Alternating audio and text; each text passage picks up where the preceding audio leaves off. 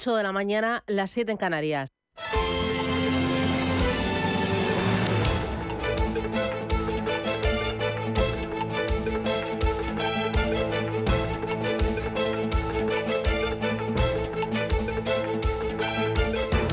Capital Intereconomía, con Susana Criado.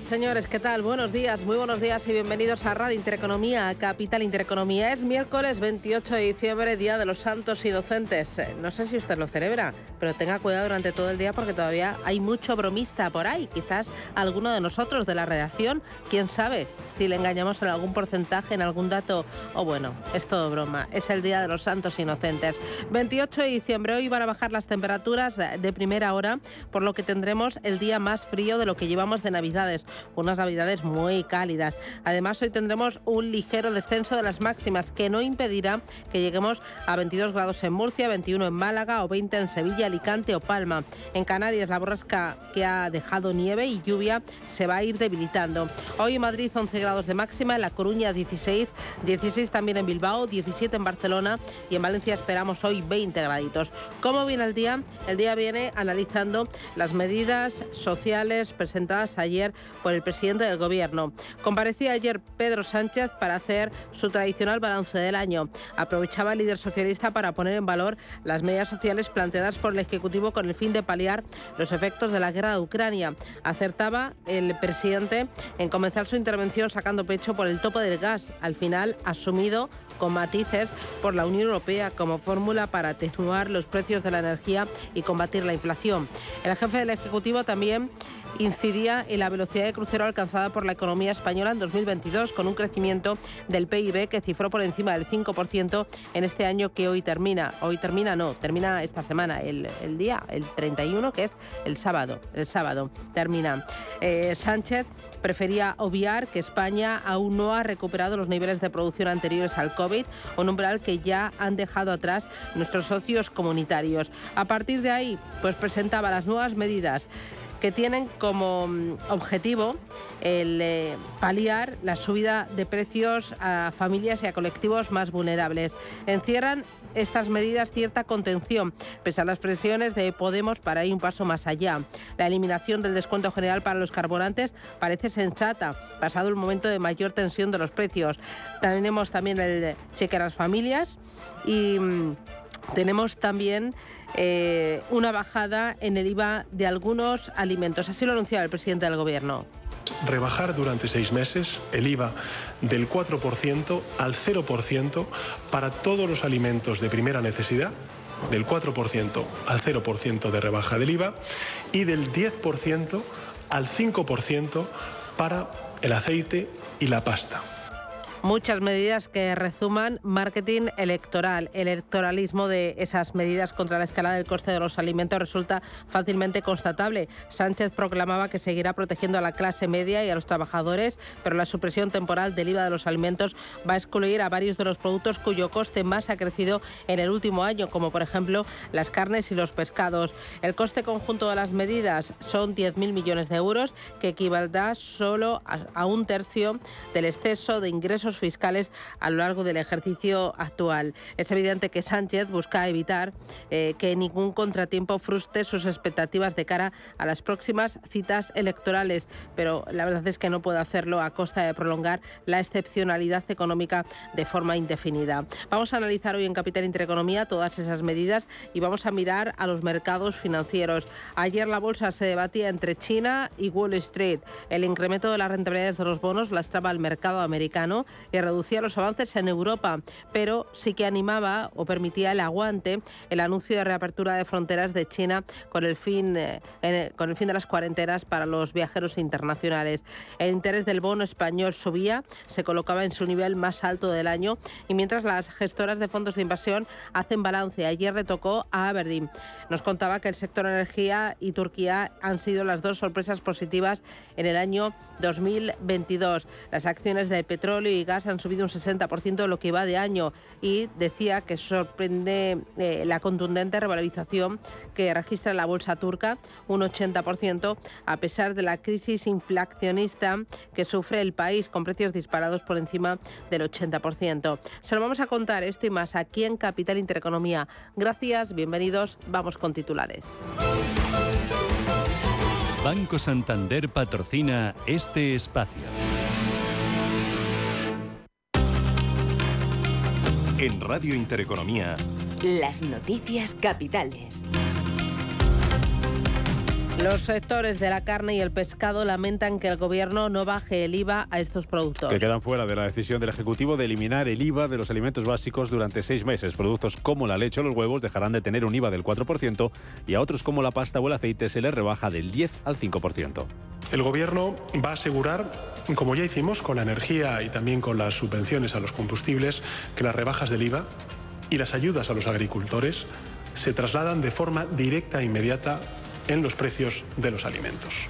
Por tanto, vamos a establecer en este Real Decreto Ley, evidentemente, la obligatoriedad de que se traslade esta reducción a los precios de los alimentos.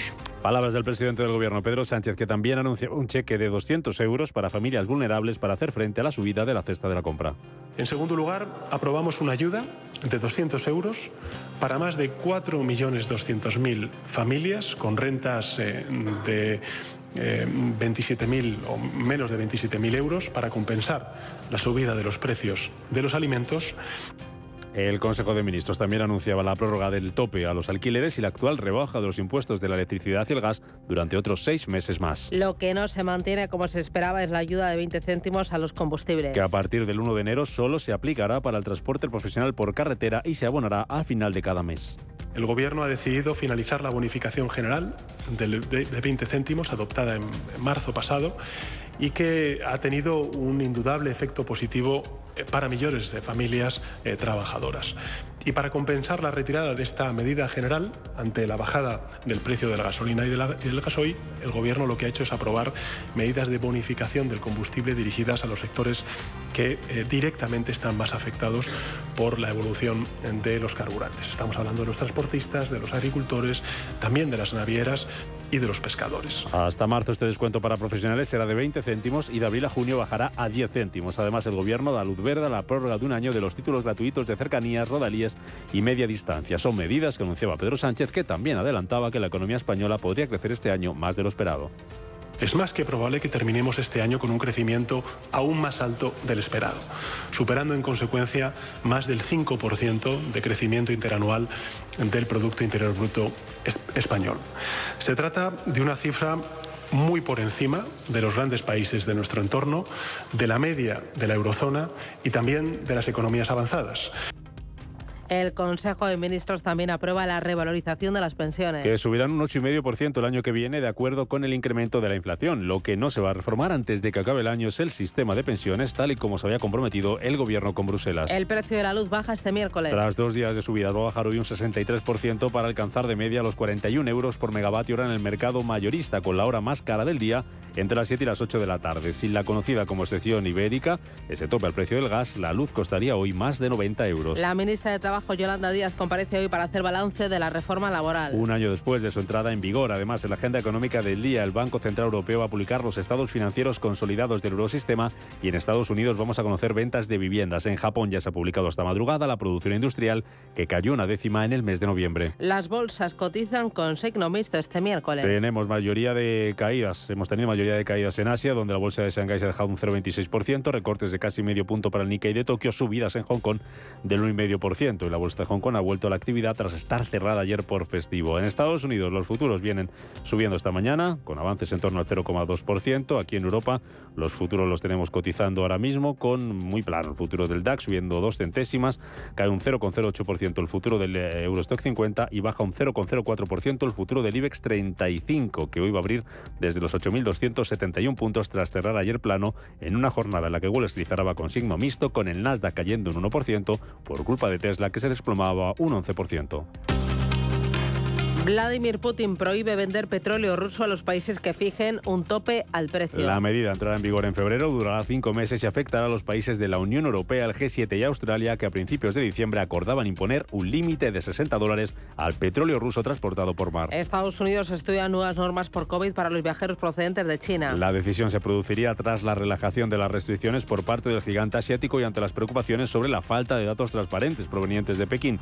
En las últimas horas, Japón, India y Malasia ya han anunciado normas más escritas para los viajeros chinos. Allí en Estados Unidos aumentan a 57 los fallecidos por el temporal Elliot. Que sigue dejando cortes de electricidad de muchas poblaciones y la cancelación de miles de vuelos. La aerolínea Southwest ha tenido que suspender 2.500 vuelos, el 70% de los que tenía programados.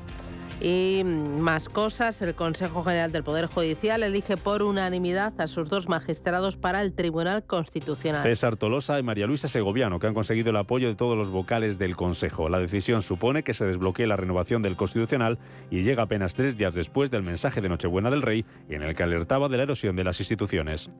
Banco Santander ha patrocinado este espacio.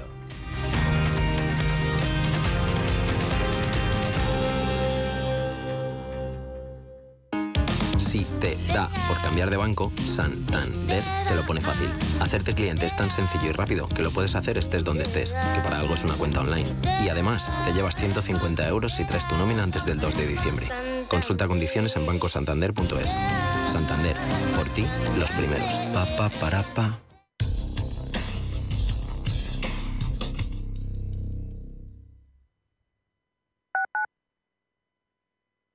Cuando un gestor te habla con terminología compleja, es que no puede permitirse decir las cosas así de claras. En Finambés solo te cobramos comisión de gestión si tienes beneficios en tu cartera de fondos o lo que es lo mismo, solo ganamos si tú ganas. Conoce las ventajas de nuestra comisión a éxito Winner. Tienes mucho que ganar. Finambés.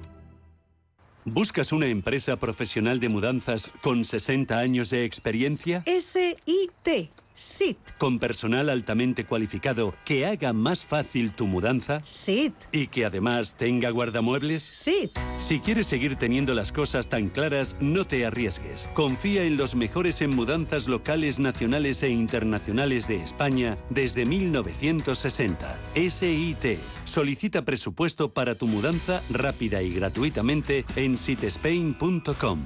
Sit and relax.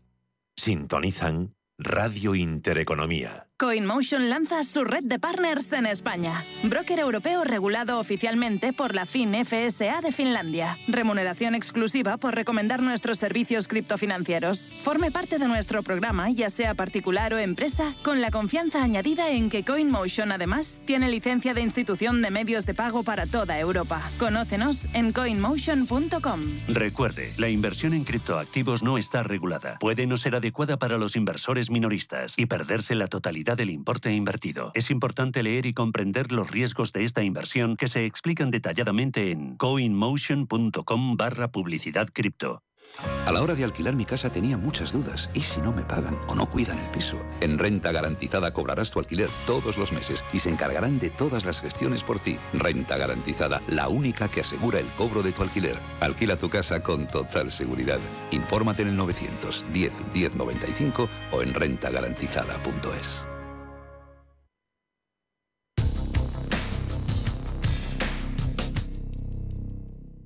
DEPAM les ofrece hoy la noticia de innovación sostenible. Un ejemplo reciente del compromiso de DIPAN es el caso de Mongolia. Y es que en la actualidad el país se sitúa en la parte más baja de la clasificación de países emergentes, penalizado por los resultados inferiores a la media en materia de gobernanza y por debajo del rendimiento en materia de, de medio ambiente. Y es que el país está clasificado como libre por Freedom House y como democracia con imperfecciones por el índice Democracia publicado por Financial Economic Intelligence. DEPAN tuvo la oportunidad de debatir sobre varios retos con importantes representantes de este país. Estas reuniones fueron una oportunidad única para concienciar sobre la importancia de las inversiones sostenibles, especialmente para los inversores europeos. DEPAM les ha ofrecido esta noticia por gentileza del Centro de Inteligencia Sostenible de DEPAM. En Radio Intereconomía, la entrevista capital con Susana Criado. Gobierno ha decidido finalizar la bonificación general de, 20 céntimos adoptada en, marzo pasado y que ha tenido un indudable efecto positivo eh, para millones de familias eh, trabajadoras. Y para compensar la retirada de esta medida general ante la bajada del precio de la gasolina y, del gasoil, el Gobierno lo que ha hecho es aprobar medidas de bonificación del combustible dirigidas a los sectores que eh, directamente están más afectados por la evolución de los carburantes. Estamos hablando de los transportistas, de los agricultores, también de las navieras y de los pescadores. Transportistas, agricultores, navieras, pescadores tendrán un descuento en el carburante. Se incluye entre los beneficiarios a estos cuatro grupos. Sin embargo, a partir del 1 de enero se suprime el descuento de 20 céntimos por litro de carburante a los particulares. Nacho Rabadán, director general de la Confederación Española de Empresarios de Estaciones de Servicio. Nacho, ¿qué tal? Buenos días, bienvenidos. Hola Susana, buenos días, gracias. Eh, ¿Ustedes se, enteraron de, esta medida ayer con la presentación del, eh, por parte del presidente del gobierno o lo sabían de antes? No, no, nos enteramos ayer. Lógicamente, como todo el mundo, habíamos eh, leído y escuchado todos los globos sonda que iba lanzando la administración, pero de forma oficial, vamos a decir, nos enteramos ayer y hace un rato con la publicación del Real Decreto Ley de 125 páginas, por cierto, en el BOE. ¿Y, qué les parece la medida? ¿Qué, les parece el anuncio del presidente del gobierno? Bueno, pues eh, a ver, estamos todavía, ya te digo, valorándolo porque ha salido el POE publicado un poco más tarde, a las siete y media de la mañana, son 125 páginas. Bueno, yo voy haciendo los deberes, voy al tercer café y voy por la página 95, pero, pero vamos, e, en, resumidas cuentas, eh, bien, eh, está bien, está claro que esos son sectores que, que, son intensivos en el uso de carburante para, para la realización de su actividad y que necesitan ese tipo de ayudas.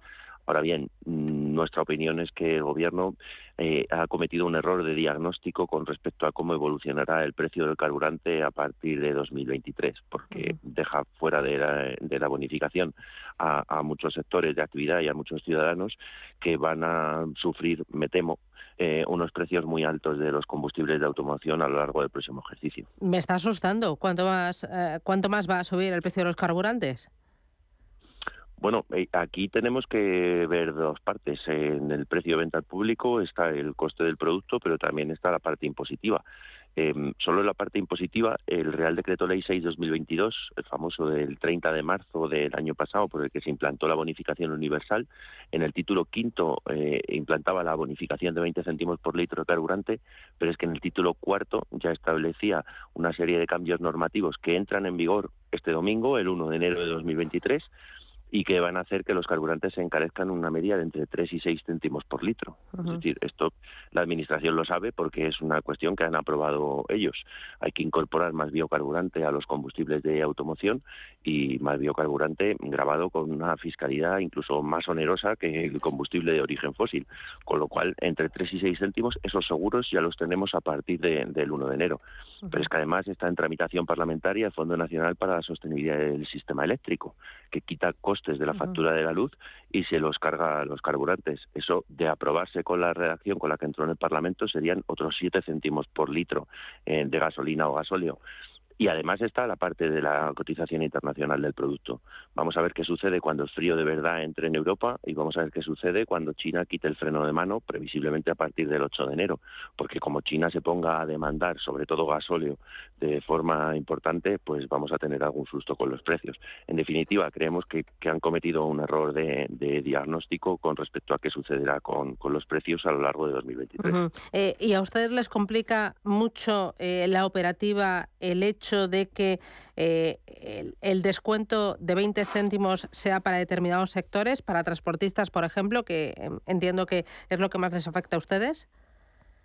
Pues por lo que he podido leer en el BOE que ha salido publicado hace un ratito, ya, ya comento, pues eh, eh, no porque el mecanismo de devolución será el que, por cierto, sugerimos en febrero del año pasado a la Administración, que es a través del mecanismo de devolución de gasóleo profesional para quienes tengan derecho a ello para quienes no tienen derecho a la devolución de gasóleo profesional y pienso, por ejemplo, en vehículos de menos de 7 toneladas y media de masa máxima autorizada, se establece un sistema de concesión de ayudas directas.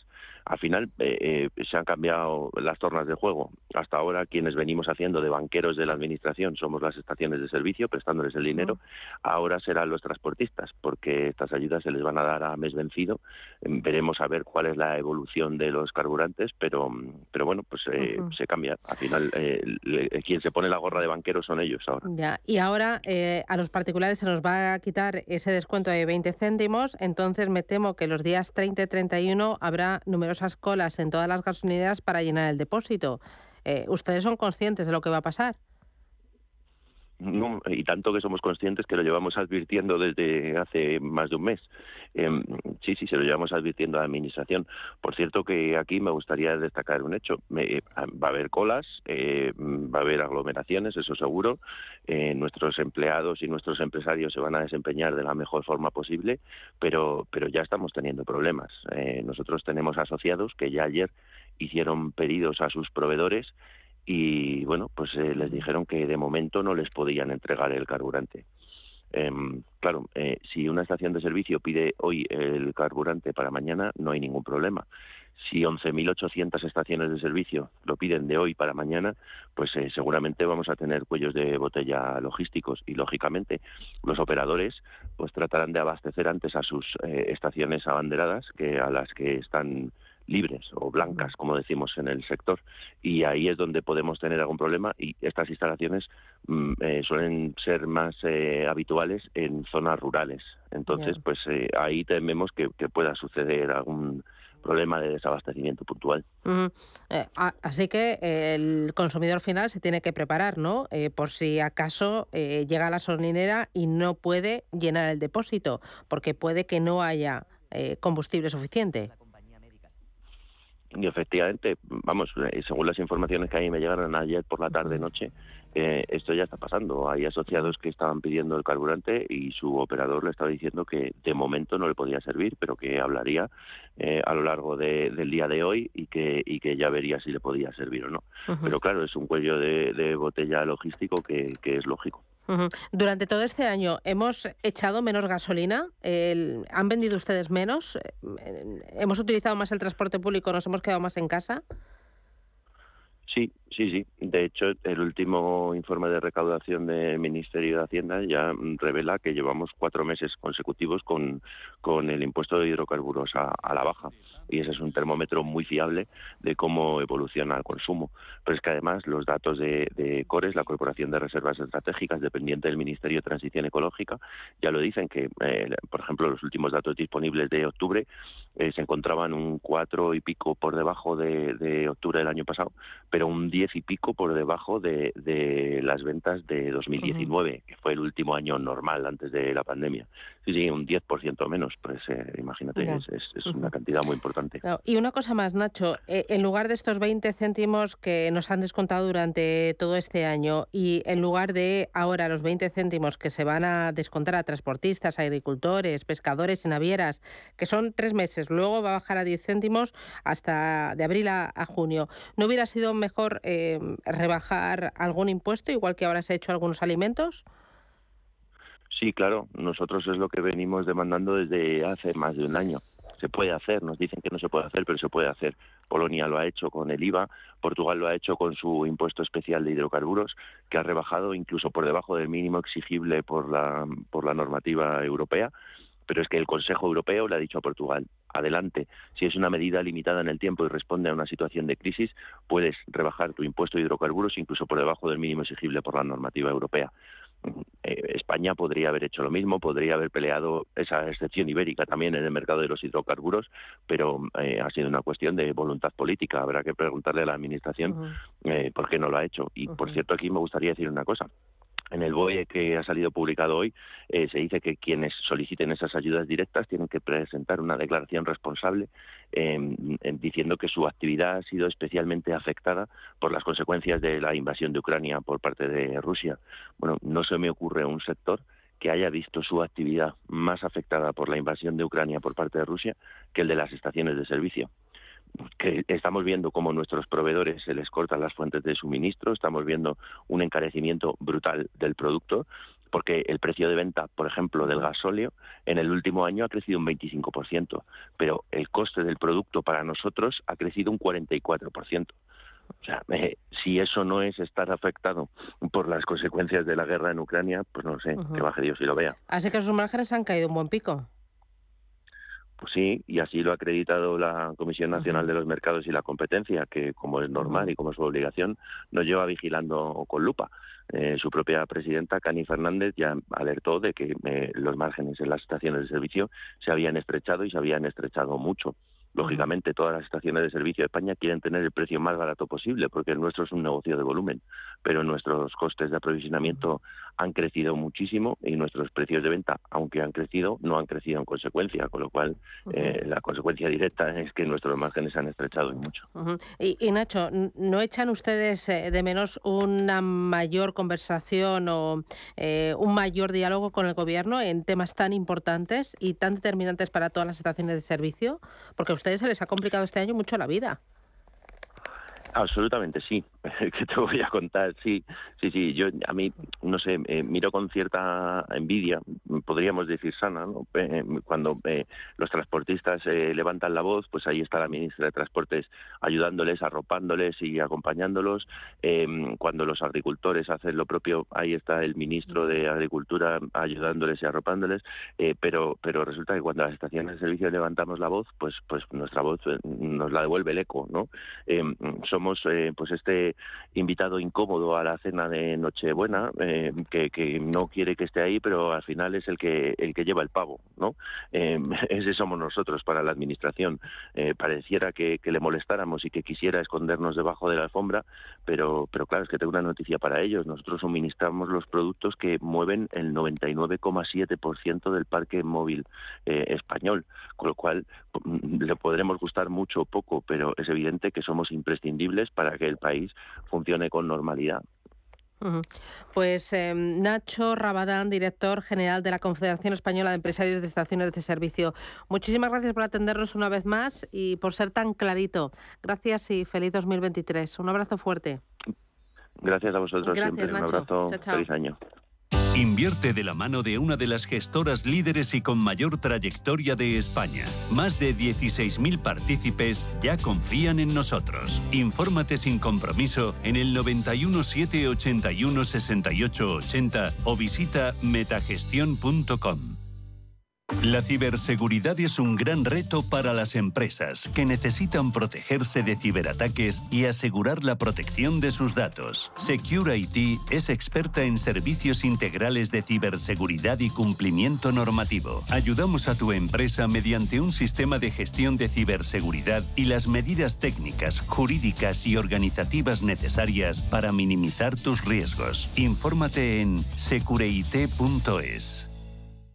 DEPAM, gestión activa, pioneros e innovadores en inversión sostenible. 20 años de experiencia en inversión responsable respaldan el compromiso de DEPAM como actor sostenible. En nuestro Centro de Inteligencia Sostenible compartimos nuestro conocimiento sobre esta tendencia estructural en el mundo de la inversión y las finanzas. DEPAM ASG Ilustrado. Conócenos en depamfans.com. Cambiar el mundo. Cambiar lo que haces y cómo lo haces. Dar una segunda vida a las cosas. Apostar por el sol. Valorar cada gota de agua. Silestone ha cambiado. Presentamos la primera superficie mineral híbrida con tecnología Hybrid.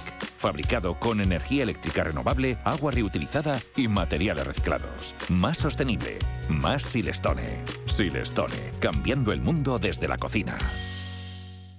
Las noches de lunes a jueves en Radio Intereconomía te convocamos a Disidencia Deportiva, un programa diferente, independiente, apasionante, disidente y deportivo. Disidencia Deportiva, de lunes a jueves a las 11 de la noche, tu tertulia de deportes en Radio Intereconomía.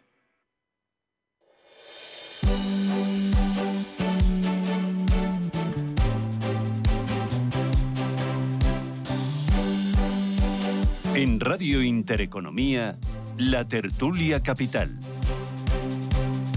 Tertulia Capital con Gonzalo Garnica. Garnica, ¿qué tal? Buenos días, bienvenido. ¿Qué tal, Susana? Buenos días. Hoy es 28 de diciembre, Día de los Santos Inocentes. Pues sí, aunque yo creo que se está perdiendo la, la costumbre de las inocentadas porque ahora ya no hay manera de distinguirlas de la realidad. Se lo toma con humor. Eh, Carlos Sí. Lacanci, ¿qué tal? Buenos días. Muy buenos días, Susana. Muy bueno, bien. eh, os voy a hacer una pregunta. Bueno, eh, José Luis Fernández Santillana, ¿qué tal? Buenos días. Hola, buenos días. Bueno, porque bien. ya os veo como muy a la defensiva y como muy para sacarle punta a todo y eh, hay de las medidas ayer presentadas por el presidente del gobierno que os ha gustado. Vamos a empezar que es Navidad, hombre. No, no, a mí, ¿Qué os ha gustado? No, yo no soy negativo, yo soy eh, o trato de ser objetivo. Y entonces, dentro de esta objetividad de los datos, eh, la medida de reducir eh, los impuestos se le llevaba mm, solicitando desde algunos como los que aquí hoy les habla, pues desde hace eh, un año, al menos desde que empezó la, invasión de eh, Rusia a Ucrania. También desde antes, ¿eh? porque la crisis empezó antes. Por tanto, eh, bueno, bien, pues esa es acertada. Lo que ocurre es que llega al menos 12 meses de retraso. Y luego, bueno, tú lo has comentado con el entrevistado de eh, las asociaciones eh, de estaciones de servicio, claro. ¿Por qué no se hace lo propio con los carburantes? En vez de estar jugando, ahora te doy la limosnilla de los 20 céntimos, ahora te la quito, ahora te la escondo, ahora... No, bueno, pues oiga, mm, tiene margen suficiente de impuestos, que más de un 60% de, del litro que echamos de, de, de gasoil son impuestos, para poderlo reducir. Por tanto, ahí hay margen para, para hacerlo, ¿no? Y no se hace. Por tanto, bueno, ya te he dado una que a mí me gusta. Eh, José Luis, ¿alguna que te guste? ¿Qué te gusta? Bueno, gustarme, gustarme. Hombre, como filosofía, a mí ya me, me- me gusta que se rebaje el precio del IVA de los productos básicos, ¿eh? porque es algo que llevamos desde el sindicato y desde estos micrófonos, me habéis escuchado decirlo mucho tiempo, ¿no? Ahora, me parece que se queda corto, ¿no? Sobre todo porque yo entiendo que hay un producto básico, ¿eh? que es la carne, que es el pescado, que es una cosa que está bueno, que, es bueno que la gente tome, ¿no? Y si recordamos, incluso en esa maravillosa cesta de la compra que su día proponía la vicepresidenta segunda del gobierno, se incluían. Sin embargo, esos no se les ha tocado el IVA, ¿no? Entonces, me parece que se quedan cortos y, sobre todo, me parece que hay mucha demagogia en todo esto, ¿no? Es decir, por ejemplo, el famoso cheque ¿eh? de los 200 euros, no es nada nuevo, ya estaba. ¿eh? Lo que se ha hecho ha sido aumentar la base ¿eh? para tener acceso al mismo. Algo en torno a 1.900 euros al mes, para que nos entendamos, se podría tener. Pero se está olvidando decir que si tienes un patrimonio superior a 75.000 euros, no tienes derecho a él. Todo aquel que tenga una casa en propiedad, entre comillas en propiedad, porque la esté pagando en el banco, no tiene derecho. Y eso quiere decir que cuando estamos haciendo un decreto que de alguna manera está limitando el crecimiento de los alquileres o una moratoria del tema hipotecario, oiga, entonces ¿cómo se come una cosa con la otra? ¿no? Es decir, que hay aparentes contradicciones. A mí me hubiese gustado mucho más que estas medidas no fuesen tanto coyunturales, sino fuesen más estructurales. Y luego la medida seguramente que mejor iba a los bolsillos de los ciudadanos será esos 20 céntimos en la gasolina, ¿no? A mí me parece bien que se mantengan los transportistas, pero se les olvida que hay mucha gente que para ir a trabajar necesita el coche. Para ir a trabajar Muchos simplemente para desplazarse. muchos autónomos y- asalariados. ¿eh? Claro. Es decir, que tiene que Sí, sí. desplazarse a un polígono industrial en las afueras de Madrid y gente que trabaja a turnos que no está el transporte público disponible o no llega el transporte público. Toda esa gente va a ver encarecida. Entonces, me parece que se está olvidando de que el precio de los combustibles, con las medidas que anunció ayer Putin, por ejemplo, es de limitar o de no exportar eh, el, el producto, el petróleo, aquellos países que han vetado o que han puesto un tope a la compra de ese producto, pues afecta directamente a la Unión Europea, ¿no? Entonces, me parece que este tipo de situaciones, oye, bienvenido sea todo que alivia a la gente, pero me parece de muy corto alcance, muy demagógicas y me gustaría que tuviesen mayor recorrido, ¿no? Sí, bueno, hay, hay contradictorias, eh, como lo hemos subrayado, hasta hace unos días decían que no era progresista bajar impuestos y ayer los bajaron. Eh, también es contradictorio decir estamos muy bien, estamos creciendo al 5%, estamos que nos salimos, pero aquí doy un paquete anticrisis. ¿eh? Y después la gran contradicción que es, oiga, si usted tiene un exceso de recaudación, porque bueno, los impuestos se cobran como recargos sobre los precios y los precios han subido y usted está que se sale este año de recaudación, pues entonces eh, baje los impuestos, deflate la escala de gravamen en el IRPF, eh, es decir, eh, modere usted la subida de los impuestos. Ellos que hacen es eh, coger muchos más impuestos por este mecanismo y devolver una parte, ¿qué parte? Pues más o menos un tercio del exceso de recaudación con estas medidas de, de apoyo a, pues eso, a familias vulnerables y todo eso, ¿no? Entonces lo liberal hubiera sido decir voy a moderar el crecimiento de los impuestos, reduciéndolos o actualizándolos, en lugar de voy a recaudar todo lo que pueda. Pero ahí hubiera beneficiado a todos, no a los más vulnerables. Bueno, depende de cómo lo hagas. Eh, eh, o sea, esto de, eh, digamos, subvencionar el combustible para una serie de sectores muy dependientes del combustible se ha hecho toda la vida. El gasóleo agrícola, el gasóleo de pescadores, el gasóleo de transportistas, eso se ha hecho así todo. Pero lo de los aeronaves para el Falcon me parece que no, que ah, no, no, tiene en cuenta, ¿no? O sea, este no, me parece que no funciona. Tiene razón. O sea, hay mucha gente que usa su, su transporte privado para ir a trabajar y eso vale para asalariados autónomos y se van a quedar desprotegidos. Entonces busque usted también una fórmula que las hay ahora para, para eso, ¿no? Y, luego hay por fin un tufo electoralismo y eso. Lo que pasa es que yo no sé, porque ayer Narciso Michavila ponía de relieve el hecho de que la mitad de estos chicos, que son 400 y pico mil, que tenían derecho a cobrar eh, los 400 euros para consumo cultural, habiendo cumplido los 18 años, bueno, por la mitad de estos chicos y chicas no han solicitado los 400 euros. Y dices, bueno, es que los que no lo han solicitado son los más ricos. No, los que lo han solicitado son los más ricos porque parece que son los que tienen más capacidad y más digitalización para es que, cumplir los eh, procedimientos. Es una carrera de obstáculos, ¿no? Es decir, eso de meterte por Internet para conseguir algún tipo de, de, subvención de esta naturaleza, es decir, que son todo trabas. Pero como decía un chiste que se publicó por ahí, ¿no? Eh, ¿Qué vas a hacer con los 400 euros? Por dárselo a mi padre para que pague el recibo de la luz. Es decir, este es el tema, ¿no? Es decir, que a mí me parece dónde está lo importante y dónde no lo es, dónde están las necesidades de la gente o no. Entonces, si hay medidas que alivien un poquito, sí. ¿Esto mejora la renta disponible de la gente? Yo creo que poquito, ¿eh? porque el pasar, eh, vamos a ver, que la barra de pan, 80 céntimos, ¿eh? Digo, decir, que, que ya no haya que pagar el 4% de IVA, es que supone nada. Es que en vez de pagar 80 vas a pagar 76, 78 céntimos. ¿eh? Es, que esto realmente no tiene una incidencia real ¿eh? en la economía de la gente. De todas formas, José Luis, eh, los que venimos diciendo que en, tiempos eh, bueno difíciles el gobierno sí que tiene que mover ficha y la ficha que puede mover el gobierno es precisamente eh, en base de, la supresión de, impuestos o bajada de impuestos o la deflación efectivamente de, de las tarifas del IRPF. Eh, bueno, pues yo insisto, yo esto lo aplaudo, porque si no se nos puede tachar, o a mí mismo, de, bueno, pues eh, oye, llevas diciendo esto y ahora que lo hacen lo criticas. No, si yo lo que digo es hágase, hágase antes y no hágase por medida electoralista, que es lo que aquí sucede, porque el gobierno parece que va dosificando las medidas en función de lo que le falta para las elecciones.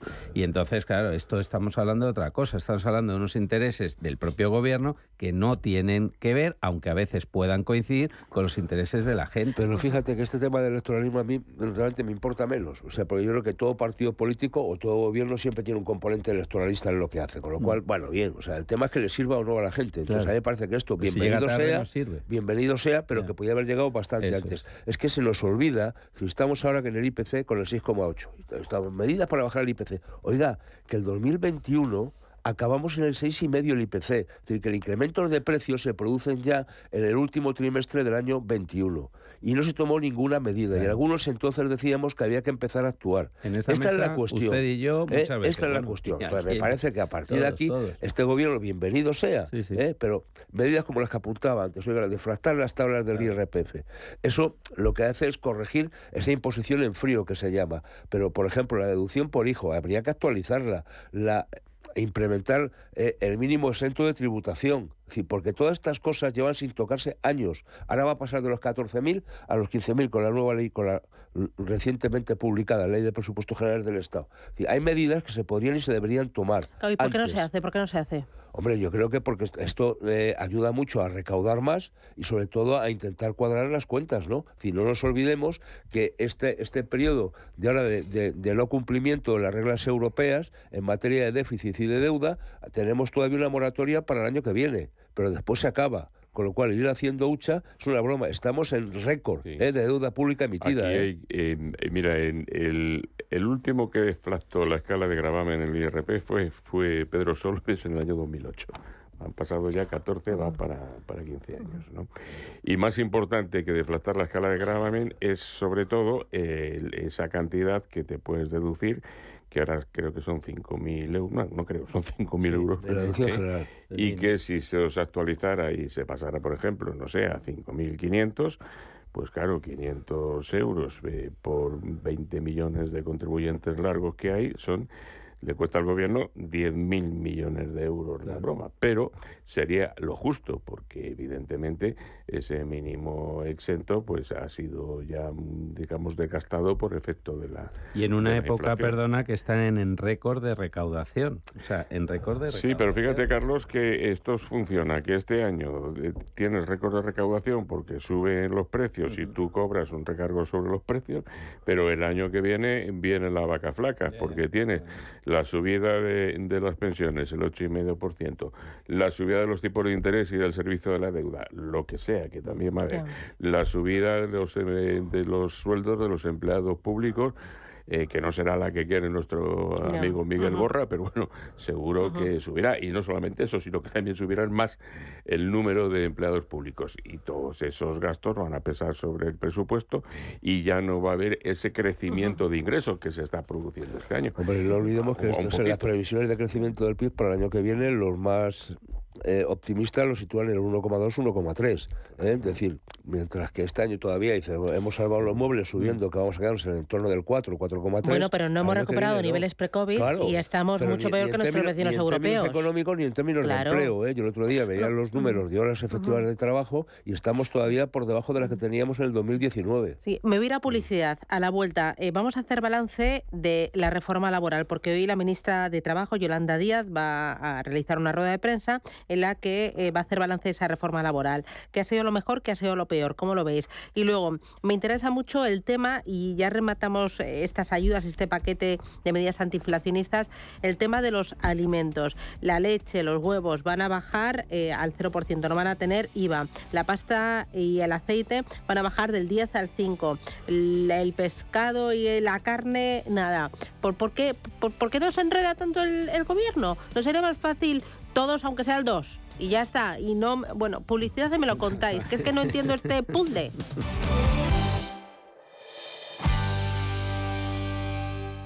Hey, asistente, busca cómo invertir ante la subida de tipos. Hay aproximadamente 37 millones de resultados. ¿Quieres que los lea? Uf, mejor que no. Puedes seguir buscando entre millones de contenidos, pero un asesoramiento de calidad solo te lo dará un especialista. En Renta 4 te ofrecemos un servicio de asesoramiento gratuito siempre que lo necesites. Entra en r4.com y descubre cómo te podemos ayudar. Renta 4 Banco. ¿Quieres más?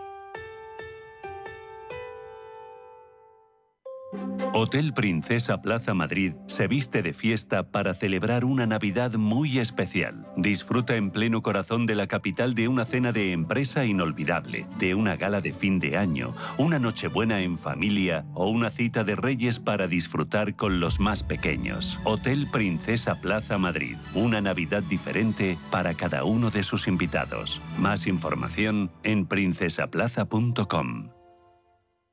¿Quiere aprovechar la subida de los tipos de interés invirtiendo en renta fija a corto plazo? Invierta con nosotros en un activo con bajo riesgo y una atractiva rentabilidad. Los pagarés. GESConsult Corto Plazo es un fondo que invierte principalmente en pagarés de empresas de primer nivel. Tiene liquidez diaria, reducida volatilidad y un nivel de riesgo 1 por CNMV. GESConsult. Más de 30 años gestionando fondos de inversión. Más información en gesconsult.es. Es el momento de ilusionar, el momento de sorprender con una selección única de marcas y ofertas que son todo un regalo.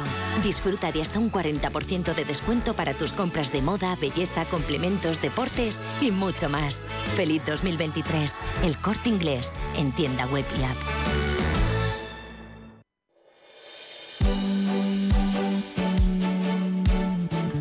El Gobierno va a asegurar, como ya hicimos con la energía y también con las subvenciones a los combustibles, que las rebajas del IVA y las ayudas a los agricultores se trasladan de forma directa e inmediata en los precios de los alimentos.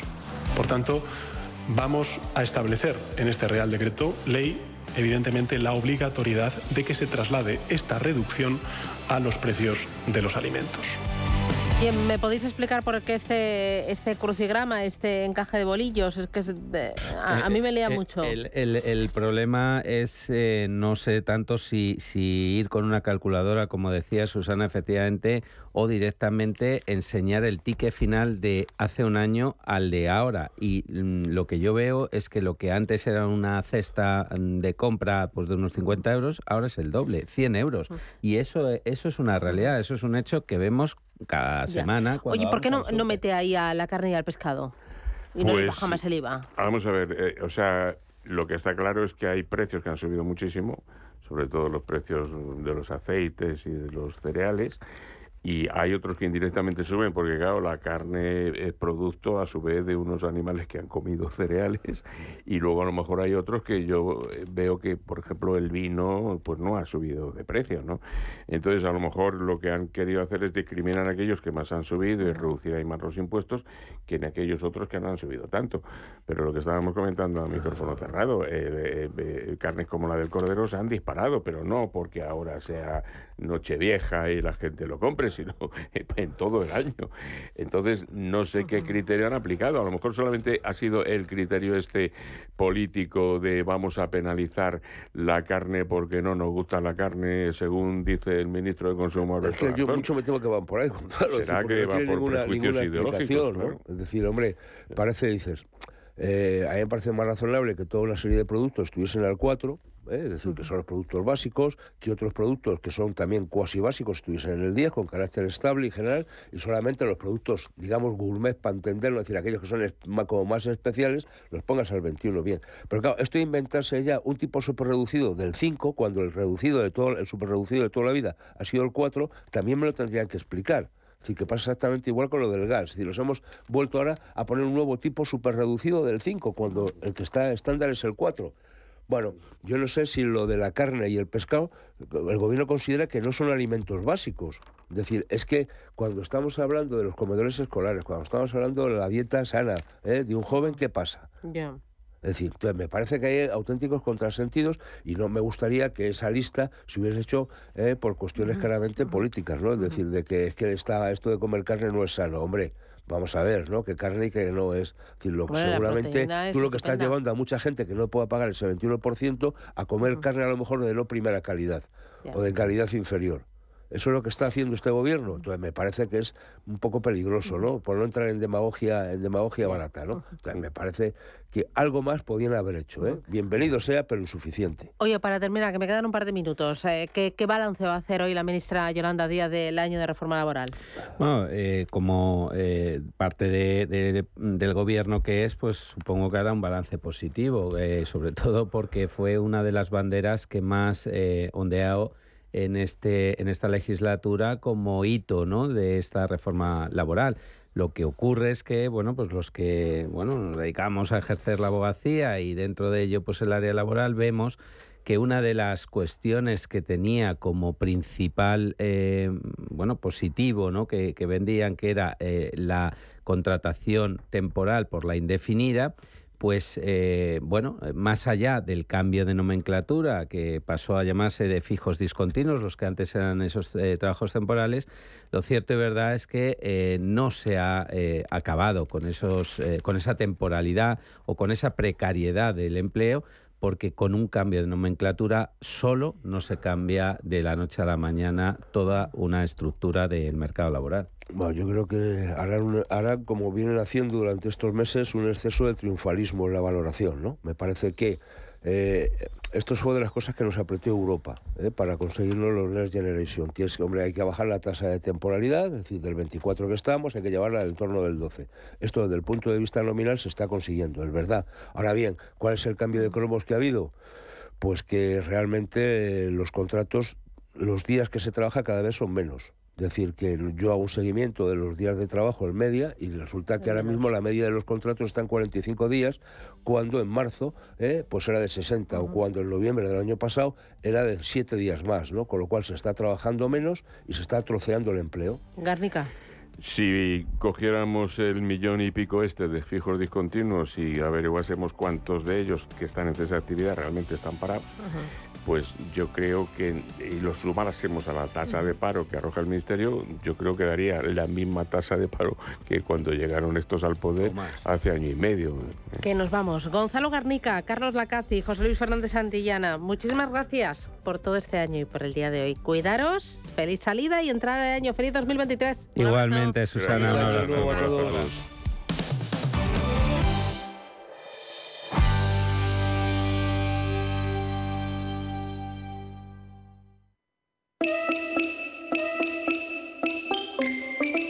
Radio Intereconomía les desea felices fiestas.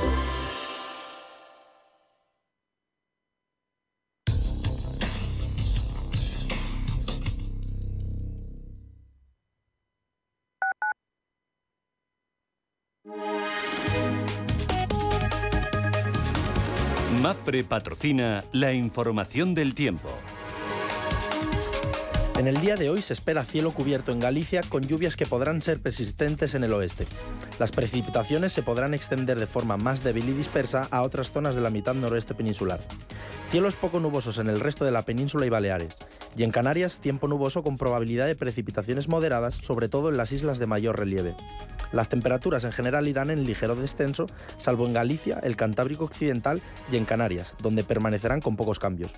Heladas débiles en zonas montañosas de la mitad norte peninsular y más, y más intensas en los Pirineos. MAPRE ha patrocinado la información del tiempo.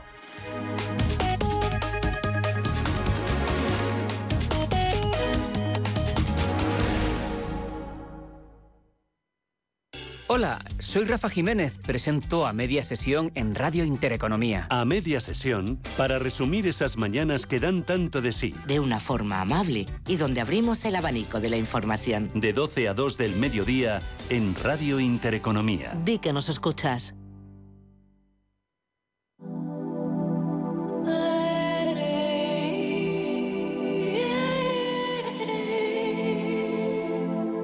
Ruta 42. Los sábados a las 8 de la tarde en Radio Intereconomía.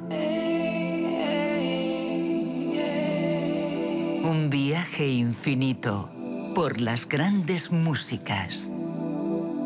Ruta 42. Un programa de Joaquín Martín. Radio Intereconomía. Eres lo que escuchas.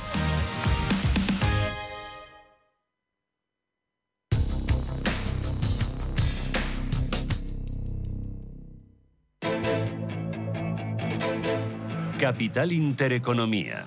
Invertir en futuro.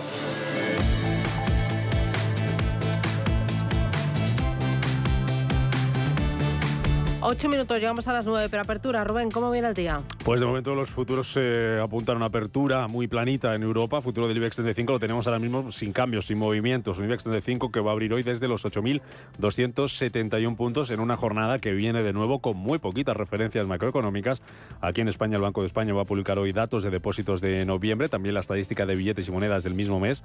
El Banco Central Europeo va a publicar los estados financieros consolidados del eurosistema y tendremos que esperar hasta esa tarde para conocer en Estados Unidos la cifra de ventas de vivienda pendientes. En cuanto a compañía, nos vamos a fijar hoy en tres que reparten dividendo, en Bank Inter, en Prosegur y en el ECNOR.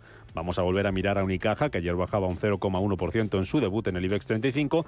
También va a ser noticia Repsol, que ya ha anunciado que mantendrá su descuento de 10 céntimos a los combustibles hasta el 31 de marzo, a pesar de que el gobierno quita esa bonificación. Y vamos a fijarnos también en la evolución del precio del petróleo tras la decisión de Putin de prohibir vender petróleo ruso a los países que fijen un tope al precio. Tenemos también subidas en el mercado de la deuda, aunque se contiene esa evolución del bono a 10 años que marcaba ayer su máximo anual.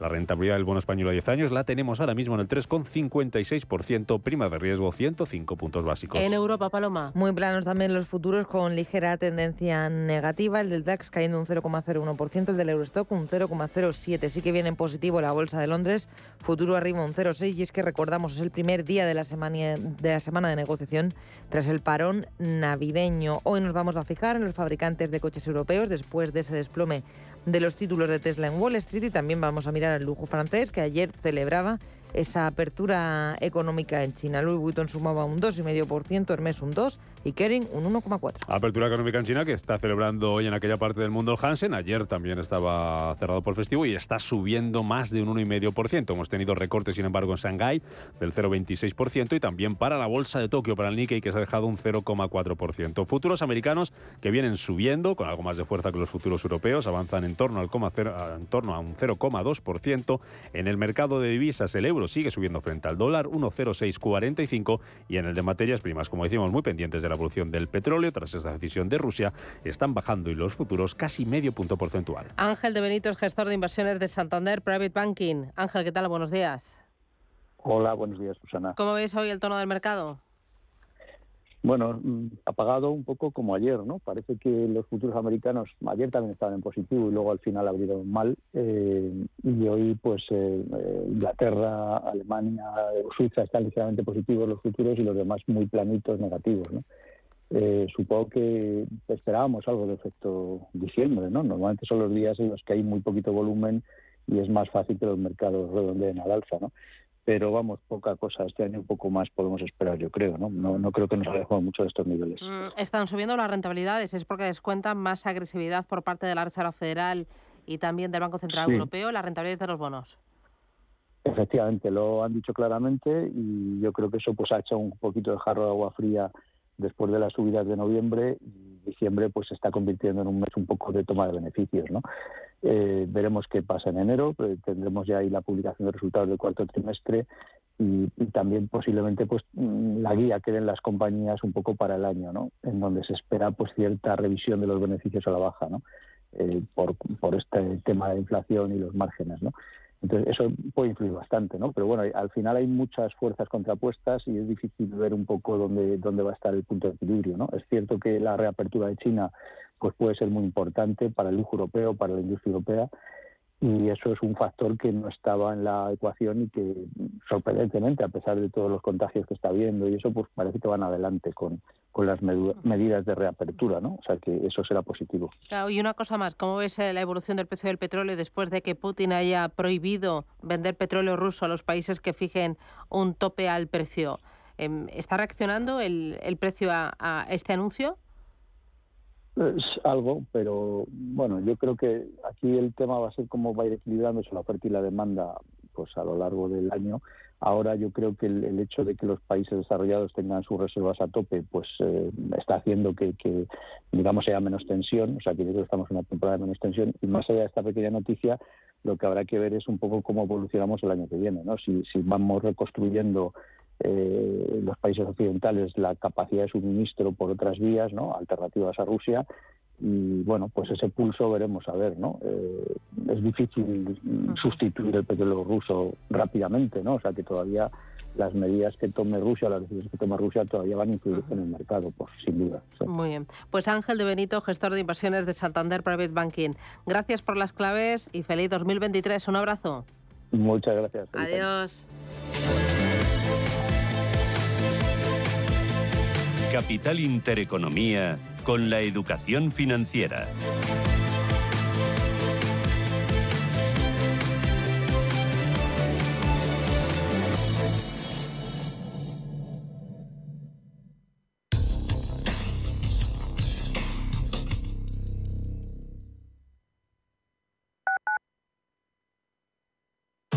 Como gestora líder mundial con más de 150 gestores y 200 analistas, Allianz Bernstein ofrece una amplia gama de productos y soluciones de inversión adaptadas a las necesidades de todo tipo de clientes. Mediante un análisis profundo y de calidad, Allianz Bernstein, comprometida con un planeta más sostenible, invierte en compañías que contribuyen a resultados sociales y medioambientales positivos. Allianz Bernstein, Ahead of Tomorrow. Más información en allianzbernstein.com.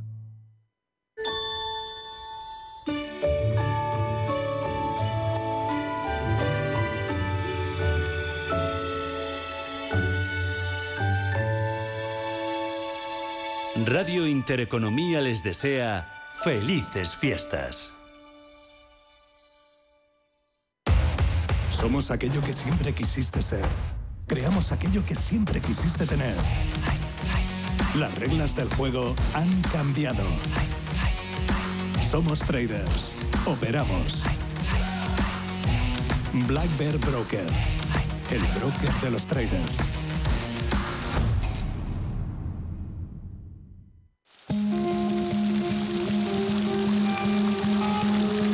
La fuente de la vida. Un viaje a través de los siglos y la historia de la humanidad. La Fuente de la Vida. De lunes a viernes, de 12 a 12 y media de la noche, aquí, en Radio Intereconomía. ¿Sabes cuántos animales hay en el océano?